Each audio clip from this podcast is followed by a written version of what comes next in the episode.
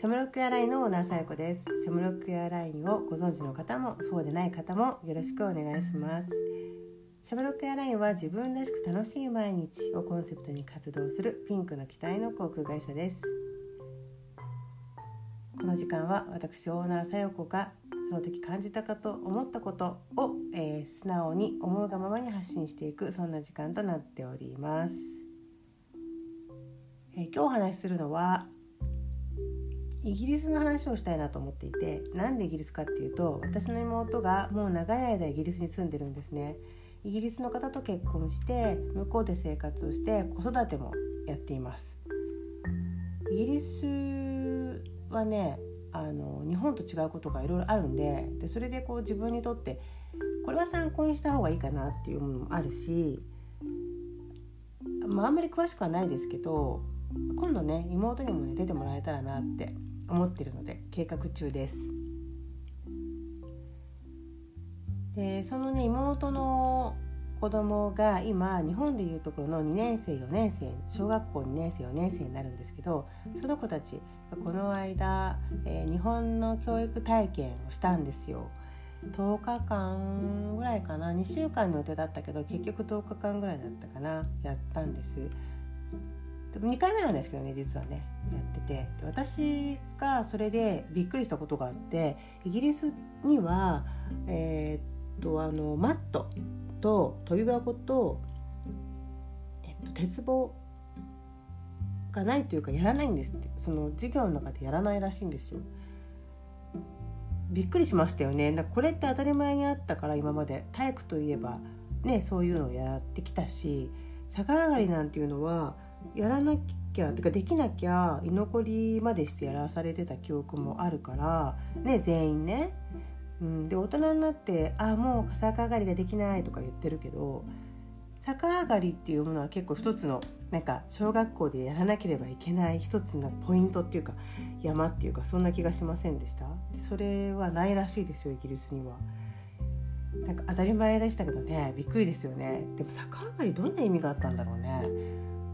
あれは。なんかもう逆上がりが逆上がりができないだけでなんかすごく落ちこぼれにさせられてる人とかいたじゃないですか。私もどうだったかな？できてたけど自分の記憶ではできてますけど今はないですね。鉄棒といえばねスカート周りにはまったことがあってもうスカートビリビリ破れてましたよ。スカート周りっていうのはどこもやってるのかな？私がいたとこだけ？いた地区だけ？そうスカートをねあの鉄棒のこの棒のところにこう、えー、丸め込むっていうかそこで引っ掛けてそのまま回るんですよね。まあ、普通で考えたら絶対破れるよねあんまりやりすぎたらね。そうやってましたねないんだって。だからイギリスから来た子供たちはやりたくないなって言ってましたよ。そう体操着もあえて赤白帽子とかかぶったりするのかな向こう。まあ規律正しいね生活でっていう日本ですからね。えー、自分がやりたいことっていうよりはやらなければならないことみたいなことのが多いんじゃないですか？日本はね。そういえばクラブ活動だったりとか部活動みたいなのもなるのかなと思ったらなんかそういうのも、うん、ないかもって言ってた。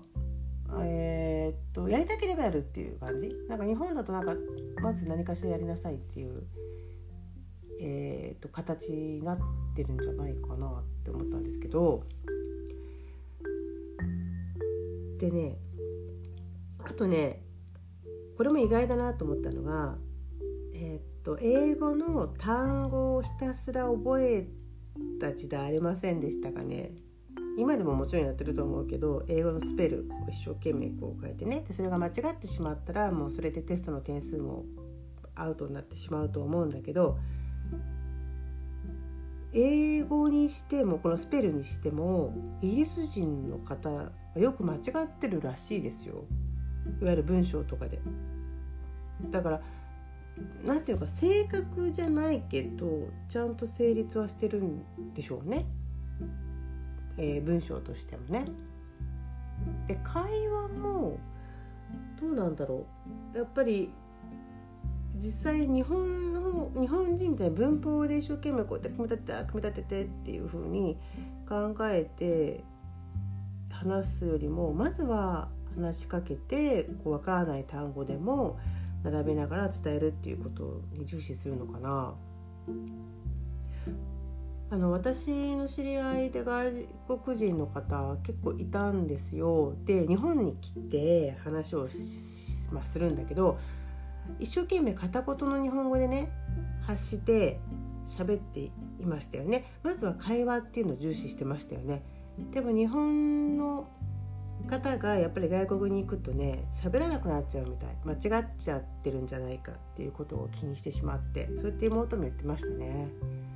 せっかく例えばイギリスにね留学に来てもやっぱ喋れな喋れると思って来てるんだけど喋らないで終わっちゃって喋れず帰る。そのしゃ向こうで喋らないから喋らないから喋れなくって帰るっていう。日本人同士固まっちゃったりするんですって。まあ分かる気はするよね。結局そこで日本人の人がでつながる日本人の人とつながることができてコミュニティもコミュニティにも参加できればね。それはそれで、まあ、気持ち的には落ち着くわけだし、まあ、語学留学語学を上達したいと思っている方だったらやっぱり現地の方とお話しするっていうのを間違えながらもねした方がいいんだなということですね。イギリスはね朝会うことをするんだって朝、えー、お母さん同士とかもそうだしお友達ともそうなんだけどランチじゃなくて朝モーニングしてお話ししてじゃあバイバイって帰るんだそうですよ。あんまり日本って朝から会うっていうのそんなしないよねあの仕事で朝ごはん食べながら打ち合わせっていうのはありますけどお友達とねじゃあ朝ごはん食べようって朝ねっていうのはないよね。まあ、妹に聞くとイギリスは、えー、子供たちを送迎しなくちゃいけないんですってあのスクールバスも出てるんだけど親がちゃんと学校まで送迎しないといけないからそうするとその帰りにねそのまま、えー、じゃこの帰りちょっと朝ごはん食べながらお茶する？みたいな感じになるそうですよ。でお家のね家事あるでしょ？朝ごはんの後の後片付けとか、えー、朝のルーティンみたいな家事はそこでお友達とお話をして帰ってきてからやるらしい。でも確かによねそうするとさまだ一日が長いから帰ってきてもお昼前だったりするんでまだまだ自分の用事もできるし、えー、何か出かけたりとかもね、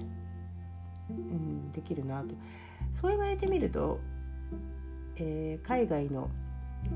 ドラマとか映画とか見てると朝ごはん一緒に食べたりってねこれから仕事なんだけどっていう前に会ってる場面とかあるよね。うん、そういう時間の使い方もね面白いなと思ってあの自分が知ってる常識だけじゃなくてね他のところから取り入れるってめちゃくちゃ面白いなと思いました。まあ日本だってさカフェでモーニングとかあるわけだからねなんか1人とか2人でこう落ち着いていくってイメージがあるけどお友達と一緒に行くっていうのもねありかもしれないよね。うん、なんかちょっとやっぱ今今までの生活のスタンスを変えるだけで絶対さ新鮮な気持ちになったりとか新しい発見がある気がします。でこのイギリスのね話は、えー、とすごく参考になるものとかも多いから、まあ、妹にもね本当に出てもらおうと思っていますのでお楽しみにそれでは今日はこの辺でではまた。